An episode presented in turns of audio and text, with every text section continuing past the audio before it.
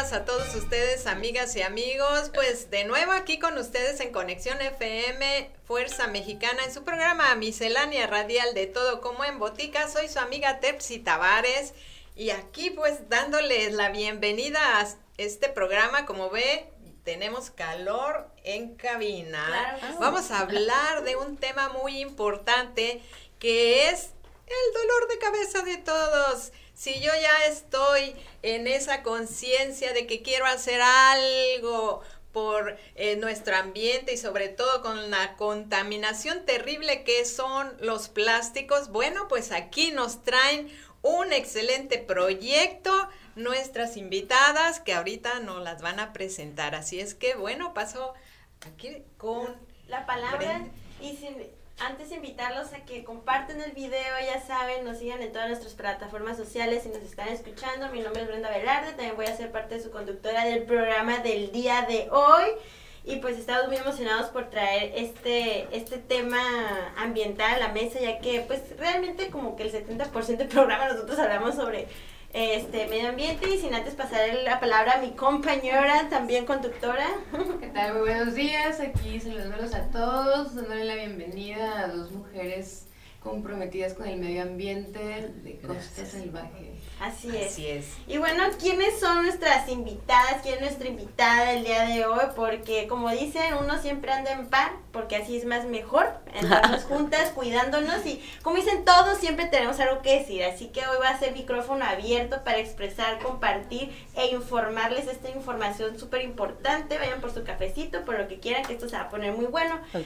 Tenemos a María del Rosario Norzagaray Román, es consultora ambiental y actualmente trabaja en Tijuana como coordinadora de la frontera de la organización civil, como dijo la compañera, Costa Salvaje. O sea, ya es nomás el nombre, zona salvaje, ¿no? Con todo el Costa Salvaje. O sea, con todo. Es fundadora de la Red Mexicana de Manejo Ambiental de Residuos de Baja California y del Centro de Investigación, Conservación y Educación Ambiental Papalotzin, ¿los dije bien? Papalotzin. Con más de 20 años de experiencia trabajando en la gestión de residuos sólidos urbanos. Ha trabajado en la administración pública, la iniciativa privada y el sector social, desarrollando proyectos ambientales de impacto comunitario, ¿no? Y, luego yo pienso, piensa global, actúa local, ¿no? Es un, es un trabajo comunitario, pero en verdad estamos impactando globalmente, ¿no? Y bueno, Rosario es enfermera por la Universidad Autónoma de Guerrero, vámonos. Licenciada en psicología licenciada en Psicología por la Universidad Autónoma de Baja California y tiene una maestría en Administración Integral del Ambiente por el Colegio de la Frontera Norte en Tijuana y tiene más, pero pues no queremos aquí excedernos tanto con este gran personaje que nos está visitando el día de hoy, así que pues a darle. Y su compañera. Bueno, si nos presentas aquí a tu compañera. la compañera, por favor. Ah, muy importante, muchísimas gracias por la invitación.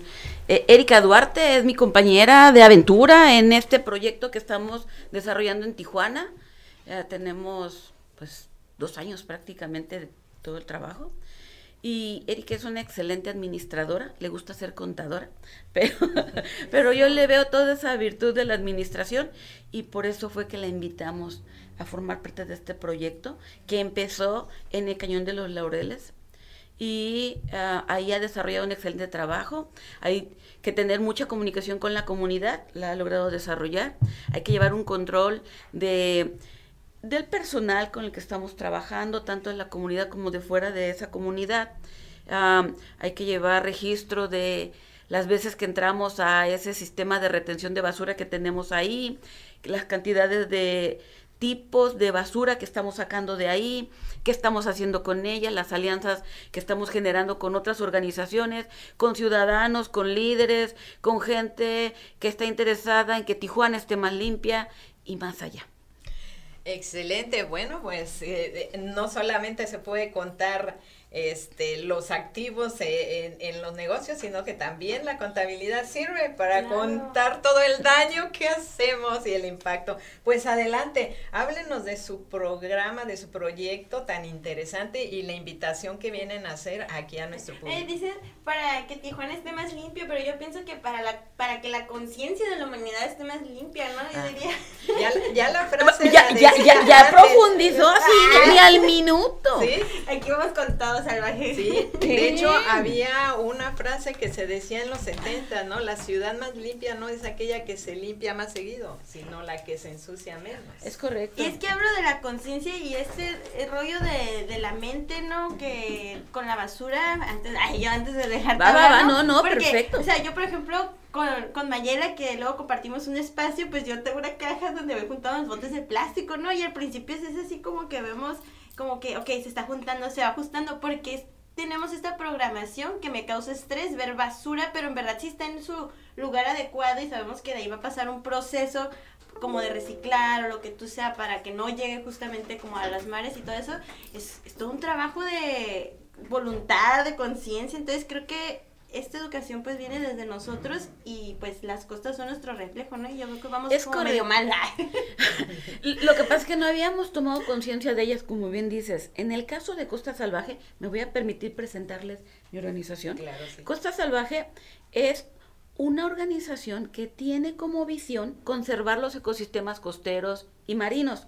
En específico trabajamos, o nuestro énfasis está en todo lo que hay en costas, y dentro de mar y océano. Protegemos a, la tortuga cuando hace sus arribadas para desovar y, pues traernos a la siguiente generación de tortugas, ¿no?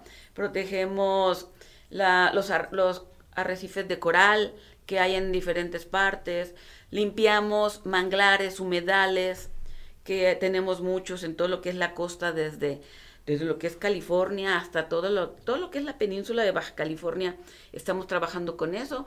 Tenemos trabajo en, en la Laguna San Ignacio, porque ahí, ahí arriban las ballenas, y también tenemos trabajo de conservación ahí. Tenemos repoblamiento de los manglares, y ese yo creo que es nuestro proyecto estrella con el que hemos estado trabajando, porque en esas áreas de humedales con manglares, hay una zona de secuestro de carbono que es lo que está motivando el cambio climático. Y al hacer nosotros eso, estamos ayudando a mitigar el cambio climático, que es parte de lo que Costa Salvaje hace, es enfrentar el cambio climático con soluciones naturales. Y este es el mejor ejemplo que podemos dar de ello. Ahora, ¿qué hacemos? Perdón, ¿qué hacemos nosotros dentro de la población si nuestro trabajo está allá. Es que resulta que en esos ecosistemas eh, vemos el reflejo del impacto de la actividad humana, porque toda la contaminación que baja por los ríos, arroyos, todo lo que sea que llegue, va a acabar en el mar. Es demasiada la contaminación que está afectando todos los hábitats que tenemos ahí, con todos los seres vivos que confluyen ahí, y lo pagamos los humanos y todavía no tenemos conciencia plena de ello. Cuando tú mencionaste hace un momento las alianzas, eh, ¿qué tipo de alianzas buscan eh, o, ayuda a conformar como donde interactúe eh, el individuo a nivel social? O sea, ¿cómo, cómo, cómo podemos enterarnos más del de trabajo que se está haciendo? O con quiénes han trabajado, ¿no?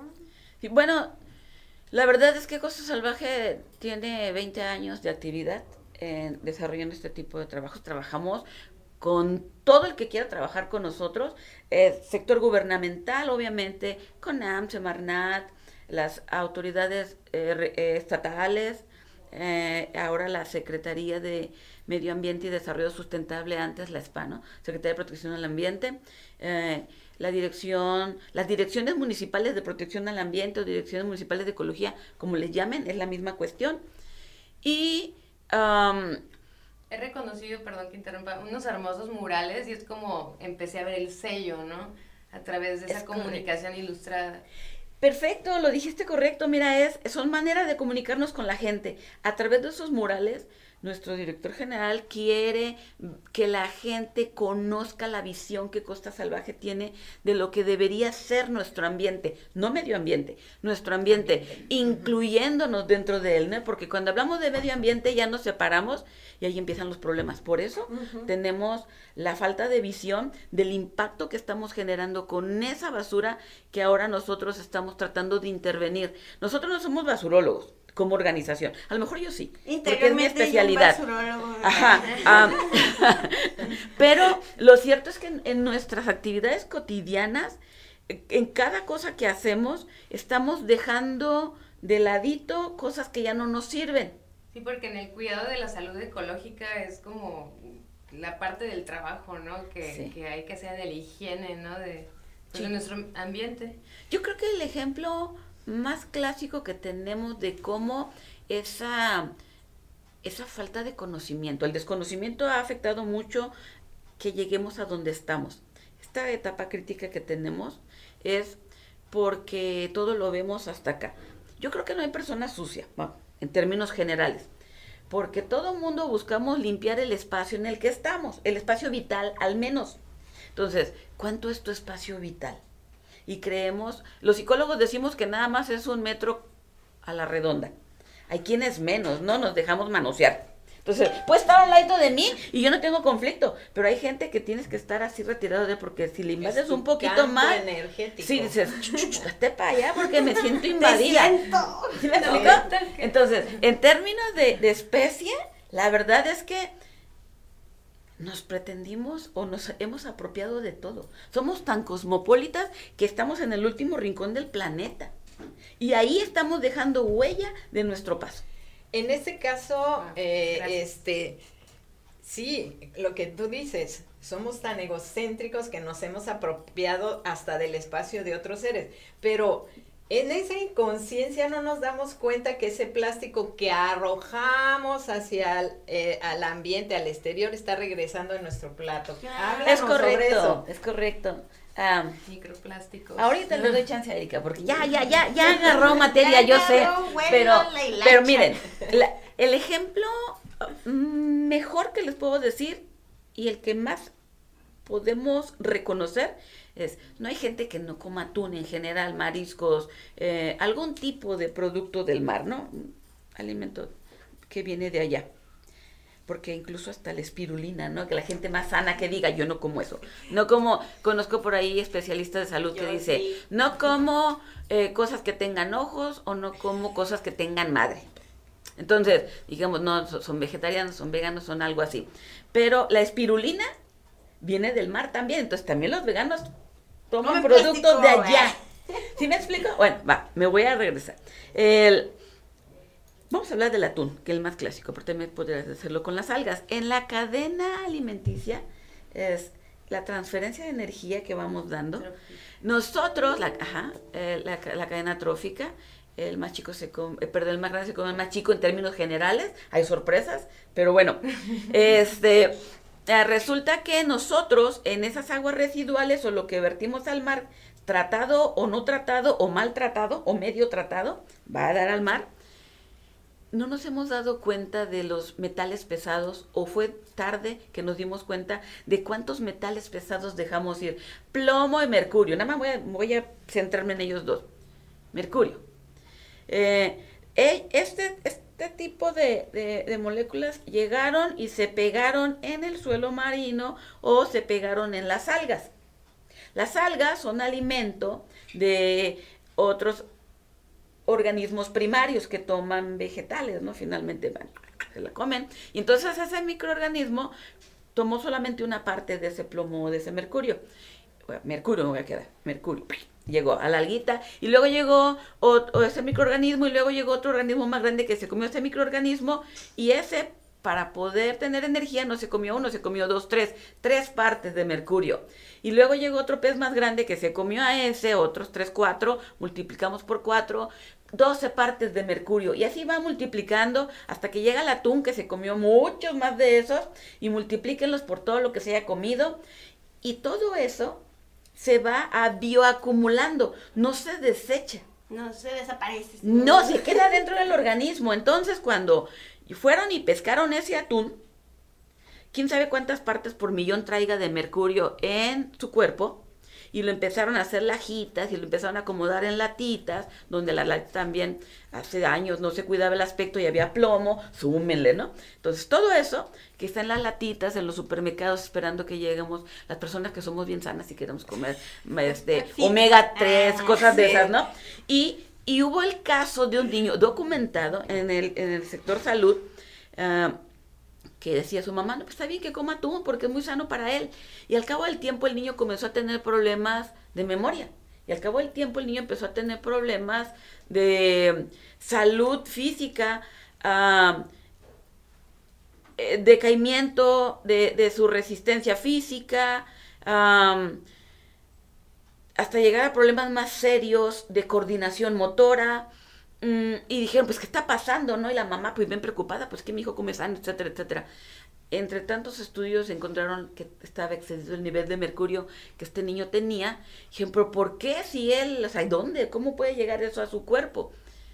Y ya buscando en las referencias de salud pública, esta área de la epidemiología muy sabia, empezó a buscar de dónde venía el hilito y encontró que el consumo del atún era. Ya comenzaron a ver y pues sí, el niño traía que ya había rebasado su cuerpo el nivel de tolerancia de los microgramos de mercurio que se acumularon en su cuerpo y se reflejó en su salud. De ser un niño inteligente comenzó a tener problemas de, rendimiento académico, de, retención de memoria y eh, de coordinación motora. Y la desgracia en aquel momento es que no había ningún tratamiento que pudiera sacarle el mercurio de su cuerpo.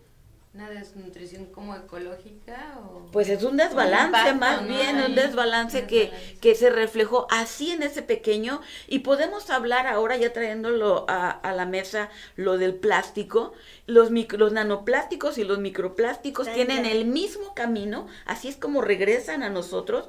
El impacto en nuestra salud es que van a llegar directamente en el plato, la cadena trófica. Y a nosotros en este momento la crisis de salud que tenemos como especie son los problemas de cáncer y no le encuentran esta explicación hasta que ya comenzaron a investigar y otra vez las sabias de este, estudios epidemiológicos nos llevaron y bueno, hay disruptores endocrinos eh, que son una, una, grosería, dijera alguien que nos conoce, ¿verdad? Rosario está diciendo groserías.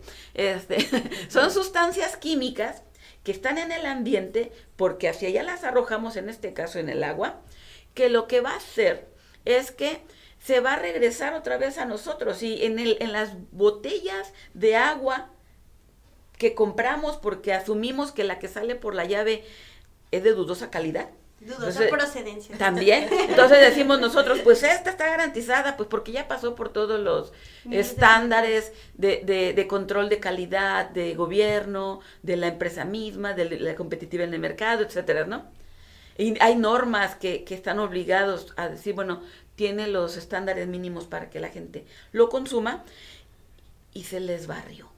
Se les que, en, el, en el trayecto de, la, de que se produce, se distribuye y se almacena, ese plástico eh, por dentro tiene contacto el producto que esté con el plástico y depende del producto que esté, se va a ir liberando el químico que hizo posible que, que el plástico existiera. Que fuera maleable. Sí, que el plástico tuviera esa posibilidad de contener esos productos dentro y Mm, hay un hay un elemento químico que se llama bisfenol, que es el, ese químico que hace posible que el plástico exista para, para distribuir nuestros alimentos así más tan masivo como es.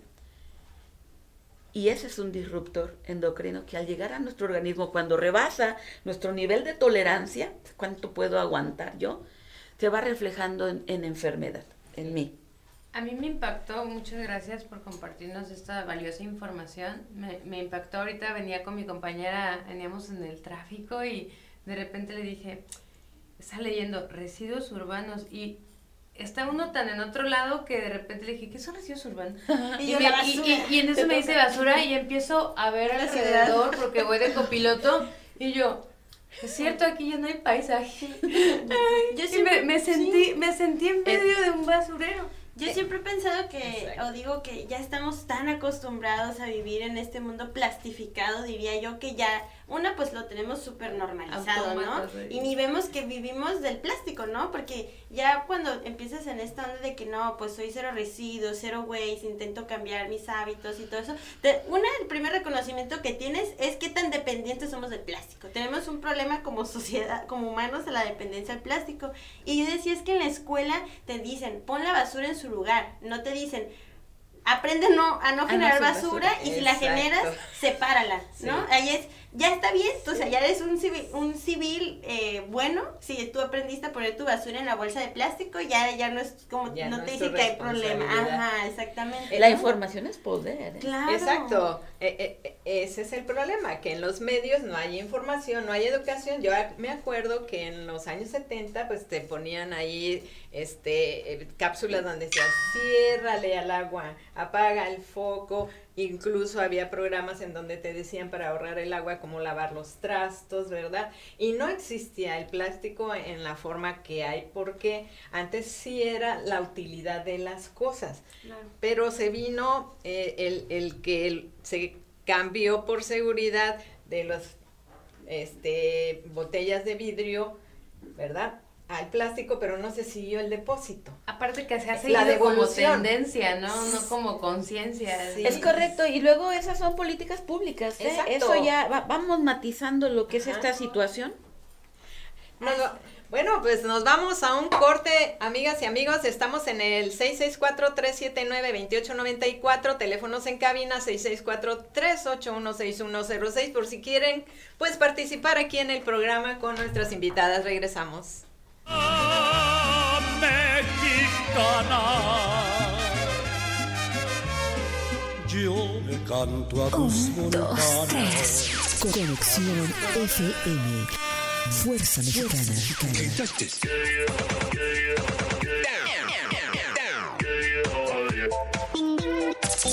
estudios y oficinas en Boulevard Gustavo Díaz Ordaz, 12649, local 11C, Plaza Patria, Fraccionamiento El Paraíso.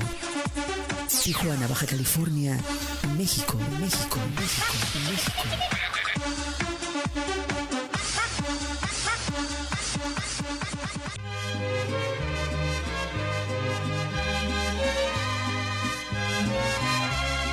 Regresamos, aquí a su programa Miscelánea Radial de Todo como en Botica. Bueno, pues aquí estamos en una amplia discusión en un que debate. sí que no, porque quién es el culpable o que no. Bueno, culpables somos todos porque todos somos parte del problema, pero también de la solución. Es correcto, sí, me, gustaría cambiar la expresión culpable por responsable. Ah, sí, para que no... para que no se sientan agobiados el día de hoy. Tengo una amiga que dice, ay, es que me gusta ver el programa, pero siempre salgo bien regañada. Ay, no te agüites, amiga. bueno. Son pequeñas sacudidas. Son consejos, son consejos, amigos. Sí, Entonces, ¿qué podemos hacer para que, eh, a ver, tú traes un... Mi calidad de salud Ah, ok. Mi calidad de salud es multifactorial. el hecho de que yo diga tengo un buen plato en la mesa no es suficiente, porque tiene que ver también eh, el, el, equipaje con el que ya llegué, ¿no? Que es mi herencia genética. Y luego tiene que ver mi estilo de vida, mis hábitos si hago deporte, si me voy de party todas las noches, si ingiero otro tipo de sustancias, si me hacen falta ingerir algún tipo de sustancias porque hay drogas legales y hay drogas ilegales. Entonces, ¿qué, qué estoy haciendo conmigo a plena conciencia o de manera inconsciente? A lo mejor hay que de pronto pararse y mirarse en el espejo y, y, ver si lo que estoy viendo me gusta, ¿no? Algo está pasando ahí. Si no me gusta, hay que hacer algo para que te guste. Digo, estas, estas personas, con todo respeto, que se ponen diferentes tipos de tatuajes, eh, pero en la exageración es que están mandando un mensaje, no se lo pusieron nada más porque sí. No les Entonces, gusta. sí, eh, o, o les gusta demasiado, o sea, son, son mensajes. proyección. Sí, están proyectando algo. Entonces, cuando se miren en el espejo, piensen qué es lo que están proyectando. Me gustó de ejemplo, pero puedo decir otras cosas, ¿no? Si me veo demacrada, si traigo ojeras todo el tiempo, si de pronto subí de peso más de lo que ya estoy, por decir, de- ya, ya me salí de control, no me permití como estos kilitos de más, pero ya estoy otros kilos más allá. O, o me preocupa mucho el fit y de pronto me exageré y ya estoy más allá al punto de poner en peligro mi estabilidad este biopsicoemocional. Emocional, gusta mucho cómo se ha integrado la palabra bio y holismo por Ajá, final, sí, ajá. siendo que es Sí. Todo eso cuenta, pero bueno, Erika me gustaría que, eh, Que este, nos que nos platicara, porque ella tiene una historia muy personal, ¿no? De, de cuando de pronto se dio cuenta de, caray, ¿qué estoy haciendo? O que no estoy dejando que hacer. Pero también las consecuencias de ser demasiado responsable y hacia afuera no encontrar dónde, ahora qué hago con esto. Exacto, y nos pasa a muchos porque entramos en esa conciencia, pero después eh, eh, eh, no sé, tengo, estoy con la lucha de que, bueno, ya separé todo, pero no hay dónde llevarlo y lo voy a tener que volver a echar al como transporte. la iniciativa de que al comentaba camión, mi compañera revuelven de, todo. de la caja con botellas y Ajá. ahora dónde va esa caja. Ay, dice, dice. Maya, como que ya se te están juntando y yo, no importa, no las tiren. No, no, no, tengo que contar esta historia ya para dar la palabra a Erika de que tuvimos una iniciativa ahí en los departamentos de reciclar una llanta, ¿no? Ahí van, ahí me ven, conseguí la llanta, ¿no? Traemos la llanta, está en la basura y dije, la rescatamos. La pintamos, me ayudaron a pintarla amarillo y luego un rollo, colgarla, porque yo había visto una foto en el, en el Facebook, ya saben, ¿no? Con maceta, la llanta y todo este rollo. Y yo, pues sí, hay que reutilizarla, ¿no? Ahí ven, bueno, como tres semanas después, proyecto exitoso, ¿no? Llanta puesta, pintada, con plantas, chalala. Ah, pues hace dos días, no, en la noche alguien agarró, sacó las plantas de la llanta y se robaron la llanta. o sea, Les haga- hacía falta. Dejaron las plantas. dejaron las plantas tiradas. O sea, pero digo, bueno, uno quiere avanzar y nomás no dejan, nomás no dejan. Bueno, le sirvió a alguien que lo ocupaba. Ya estaba bonita. ya estaba para arreglada y digo, bueno, una introducción, pero con esto me gustaría, por ejemplo, preguntarle a Erika, tú mencionaste que ella pues ha sido aquí tu mano derecha en todos estos proyectos, que nos cuente su vida y qué es lo que han estado haciendo aquí, ¿no? En la Sí. Y sobre todo para también invitar a las personas cómo pueden hacer, eh, este, pues ayudarles en su proyecto o ser parte, ¿no? Claro, Este, adelante. Bueno, pues yo cuando conocí a Rosario igual, este, no era una persona responsable con el ambiente porque también pensaba, si pongo la basura en la bolsa y ya se la llevan, pues ya, yo ya cumplí. Y ya cuando la conozco, pues no, todo lo contrario. Y por culpa de ella, mi casa, este, no puedo, no déjalo, lo voy a ver dónde lo llevo porque se tiene que reciclar. También tengo acumulación de cosas porque ya, ya pienso en lo demás, ¿no? O sea, lo van a Ese tirar, es el problema. Ajá, y, y tiene, hay cosas que son útiles. Los libros, las, todos los, los libros de mis hijos de primaria, secundaria, todos los tengo guardados porque los tengo que llevar a la recicladora. Plástico también. Y como yo al principio tampoco no conocía qué tipo de plástico sí se puede y qué, y qué no se recicla, pues yo agarraba todo lo que veía como plástico, bolsas, este, bolsas, o sea, para mí todo lo que era plástico y resulta que no, o sea, no todo tiene un, este, Una un reciclaje. un valor, un valor, Valor. ajá. Eh, y pues ya, esa es mi historia, ¿no? Igual también ya me tocó, eh, Tocaste un punto bien importante, la clasificación de los plásticos para poder identificar.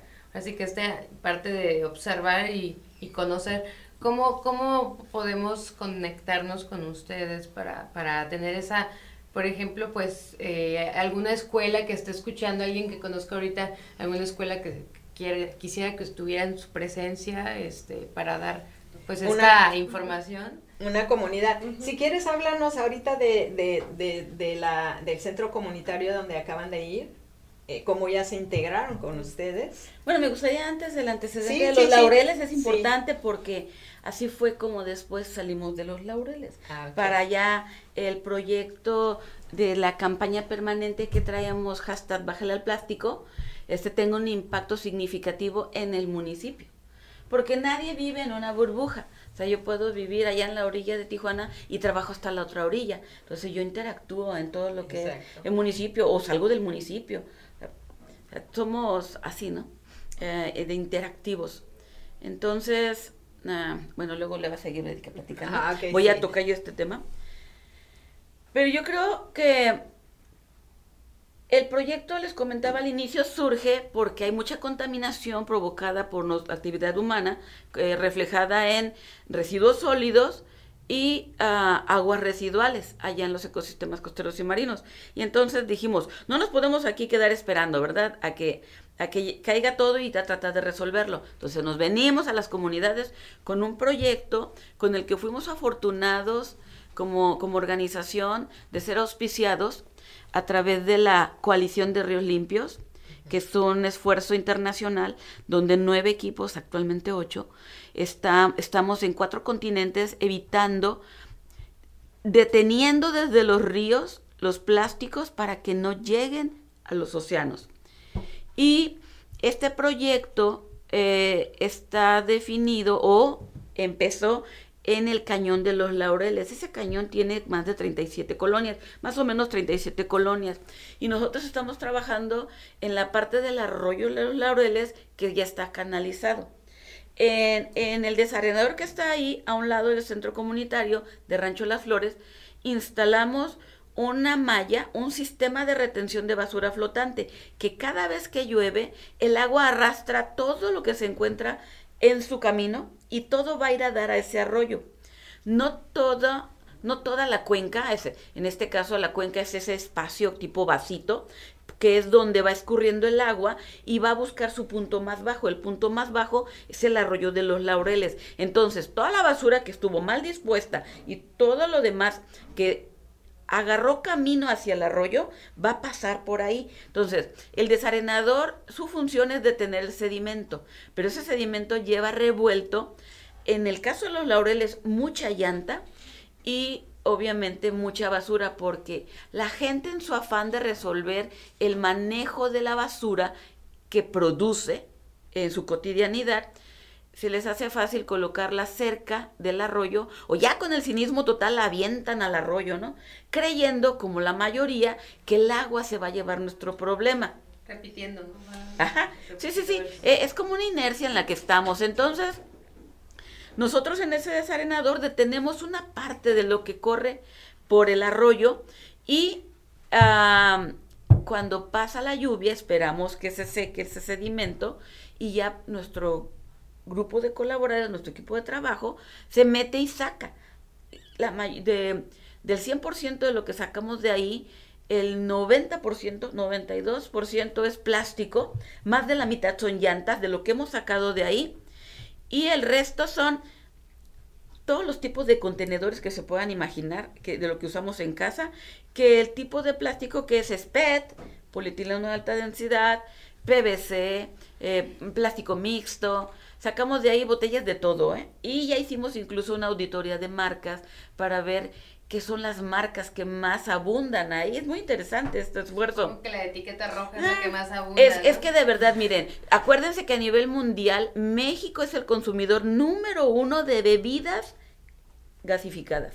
O embotelladas, voy a decirlo. Porque estas empresas todas. igual eh, podrían este, sumarse a la lucha, ¿no? Les voy a decir algo, ¿eh? En Chiapas, por ejemplo, por decir algo, Ah, por poner un ejemplo, eh, la gente toma más refresco o soda, le llamamos aquí, que agua.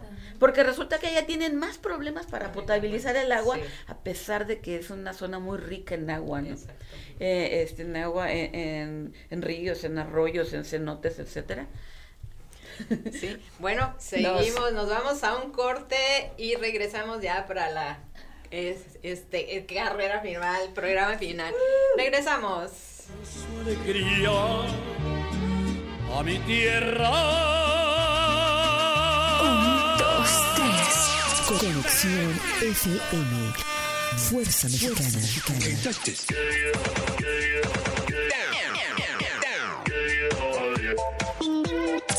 Con estudios y oficinas en Boulevard Gustavo Díaz Ordaz, 12649, local 11C, Plaza Patria, Fraccionamiento El Paraíso. Tijuana, Baja California, México, México, México, México.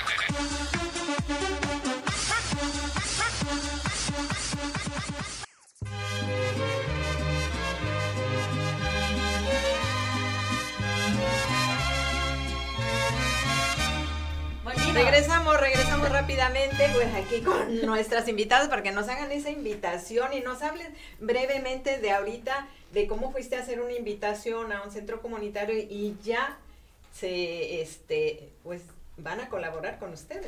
Sí, dentro del proyecto que traemos, que es un compromiso este, bien establecido, les comentaba, con la coalición de Ríos Limpios, nosotros, aparte de ese sistema de retención ahí, estamos formando una red de ciudadanos recuperadores de plástico, porque la respuesta está en casa. Porque si nos quedamos esperando que venga la administración pública a resolvernos las situaciones que nos aquejan, ahí nos quedamos.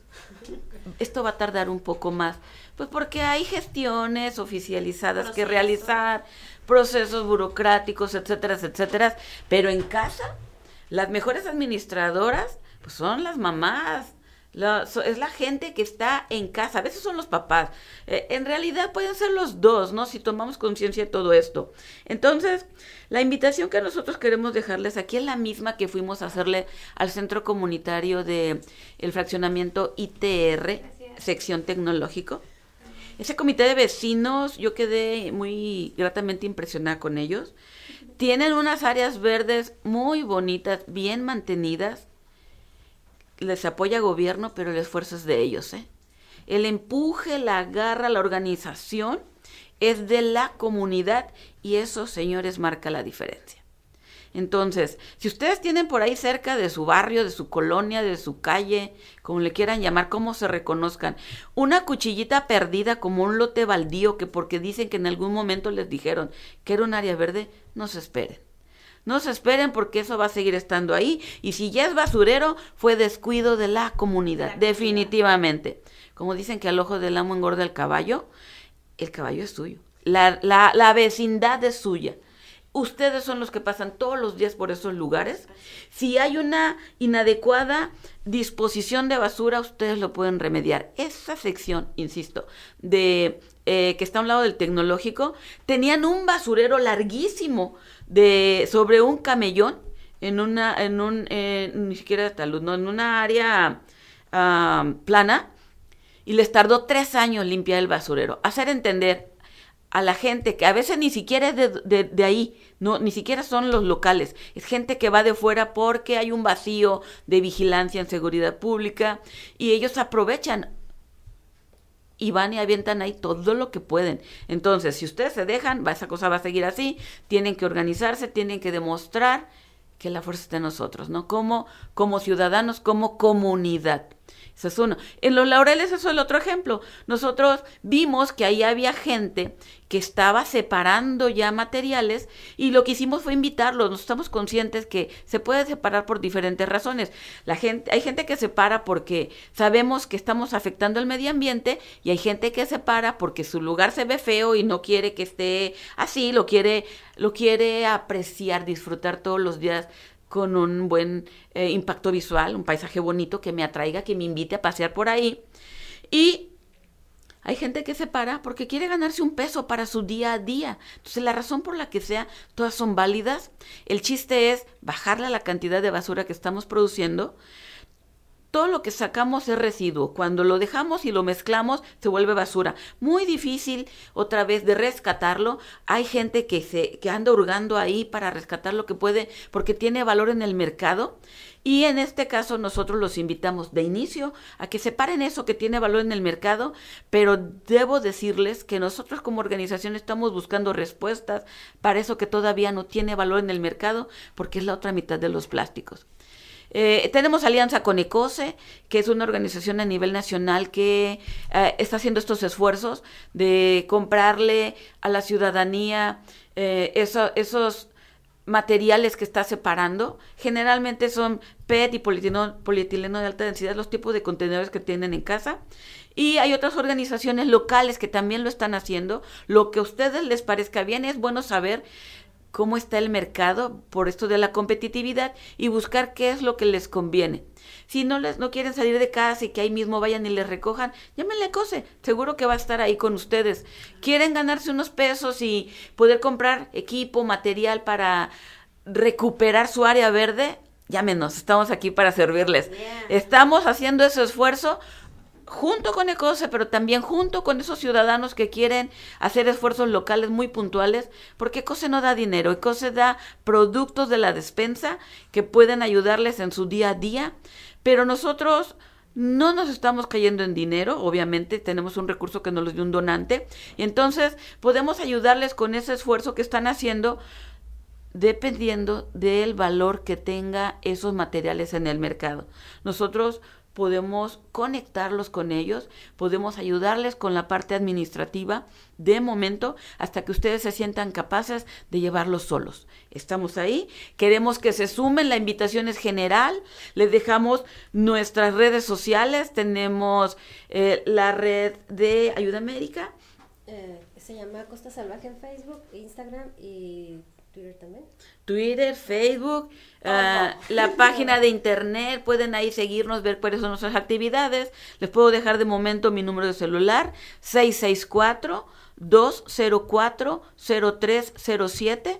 Si quieren información en mi WhatsApp, por favor, déjenme un mensaje con ese tema para que yo los pueda ubicar. De otra manera, debo decirles por cuestiones de seguridad, no contesto números desconocidos. Entonces, creo que el WhatsApp puede ser una buena vía.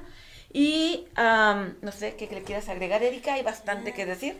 Pues que los invitamos a que Se unan. se unan y que separen sus plásticos. Sí, el esfuerzo desde El casa. esfuerzo. esfuerzo Yo desde casa. quiero compartir lo que estoy diciendo. Querer es poder, ¿no? Entonces, yo, por ejemplo, en casa de mi mamá, pues mi mamá sí dice, es que si los junto y ya los junta conmigo, ¿no? Pues es un buen tono irlos a reciclar. Entonces, encontré, por ejemplo, yo a Ewali, que Ewali tú le pagas y ellos van hasta tu casa y recogen lo que tengas que llevar, electrónicos, vidrios, plásticos, ¿no? Y todo eso. Y he visto que hacen campañas en eventos de emprendedores locales donde dicen, eh, ven y trae tu, tu aquí tus residuos, este, lo que tengas y ellos, ¿no? Entonces, ahora sí que depende de la postura, ¿no? Si estamos buscando, como dices, generar un recurso o hasta pagar porque vayan eso, pero pues es que también es parte de ese, es parte de la economía y tenemos que comprenderlo. Hay un ¿no? mercado naciente, ahí hay una oportunidad tremenda, Sí. tenemos que verla. Y si nos vamos con el enfoque de ganar, ganar, Todos señores, ganamos. como sea ganamos, pero no nos mantengamos pasivos, activémonos. Pum, pum, Costa pum. Salvaje les hace una cordial invitación, Yeah. una atenta invitación, una valiosa invitación a que se sumen, no se queden parados, porque después lo único que nos toca es ver cómo pasan las cosas y generalmente acabamos lamentándonos, no hagamos eso. Vamos Así a es. querer nuestro Pues, planeta, hay que eh, cuidarlo. Exactamente, y Brasil, Brasil es eh, Ejemplo. eh, Ejemplo. un ejemplo donde toda la isla. gente se eh, eh, es su forma de trabajo y realmente después hablamos respecto a eso porque es, eh, realmente si lo traemos aquí nos quejamos muchas veces de que no tenemos dinero, pero si lo estamos tirando a la basura porque pagamos más por el empaque Le Que por el producto. ¿Y Le puede, por el producto? le puede perder el amor a un peso o dos al día y decir, ay, está cochinero, un peso, me voy a gastar más en la gasolina. No, Exacto. piénselo al año. De peso a peso. Y última hora, hasta su predial pueden pagar por ahí. Y van a ganar salud. Y- Ay, esos exactamente. lugares donde esas máquinas bien tecnológicas que les metes botes de plástico y le da de comer a los perritos de la calle, eso está Son proyectos sociales. Limpiezas Y, de playas, eh, limpiezas de arroyos. De todo. de todo. Y en Europa, mucho. no sé en qué país o en qué localidad, pero metes una botella y pagas tu El transporte. metro. En el Tu metro. transporte, Es ¿verdad? correcto, es correcto. Entonces, todas esas iniciativas, ¿por qué no traerlas, no? Claro. Yo creo que aquí también le hacemos una invitación a nuestros representantes sociales, regidores, diputados, que, que nos, que nos escuchen, que nos eh, este Que se apoyen, unan, que, que se se unan unan, con nosotros, porque ellos tienen cómo apoyarnos y sin embargo y sin embargo se los quiero decir andan poniendo puentes donde no hay arroyos ni ríos. Vengan apóyenos y hagan esos puentes con nosotras y, y aquí con nuestras compañeras de Costa Salvaje Así que traen es. esta excelente iniciativa. Pongan ese puente verdad que nos facilite llegar a todas estas comunidades en donde se haga la conciencia y de ahí comencemos. Créanme eh, que el municipio no tendría por qué cargar con un costo de pagar el servicio de recolección porque se reduce, se, pues sería mucho menos, ¿verdad? La basura que recolectaría Claro. y el recurso que adquiriría resolvería muchos problemas sociales. Mantenimiento de los vehículos. De hecho, De las esta calles, administración trae ganas. ¿eh? Yo Eso. este, puedo decir que eh, nos hemos acercado como organización, como individuo, con ellos. eh, se les vemos ganas, vienen empezando. Hay que dar el, el valor de, la, Pues- de la confianza, pero no nos vamos a parar. No. O sea, tenemos- ¿Por qué? Porque esto ya está caminando. Así Entonces, es. ¿qué hacemos? Hay que subirnos, hay que subirnos. es. Así es. ¿no? Bueno, los invitamos y pues muchas gracias por haber estado con nosotros acompañándonos en este programa. Espero que no sea la primera vez que nos visiten aquí. Y Quiero pues, aprovechar para hacer una este invitación, antes de que se despida, profe, hablando de la conciencia, Sí. ¿no? Y de todo esto que está pasando, una invitación al evento Acción por el Agua que va a ser en el Bien. Secud el día 27 de marzo y justamente va a haber talleres de educación ambiental donde su servidor va a estar participando con taller Adelante. plática hidroponía, entonces pues empecemos No por informarnos, ¿no? Y de forma Así divertida, es. ¿Y qué asistiendo. Esto es fecha? el 27 de marzo, es domingo. O sea, Va a ahí ser se va a Ahí siete. donde Ah, está el domingo, mira. botánico. Excelente. Ah, Ah, sí, para que excelente. vayamos Bueno, todos. Ahí- libre. Entrada Ahí- libre, sí. Ahí los esperamos. Bueno, Sí. Pues ahí los esperamos, ahí nos vemos, chicas. Ay. Gracias por la invitación. por nada. Gracias a Hasta luego. gracias a y ustedes. Gracias. que pasen un excelente Así día. es, que pasen un excelente luego. día, nos Gracias. Marisol. Ánimo, no Porque ajen. Marisol ya dice que ya nos vamos. alegría a mi tierra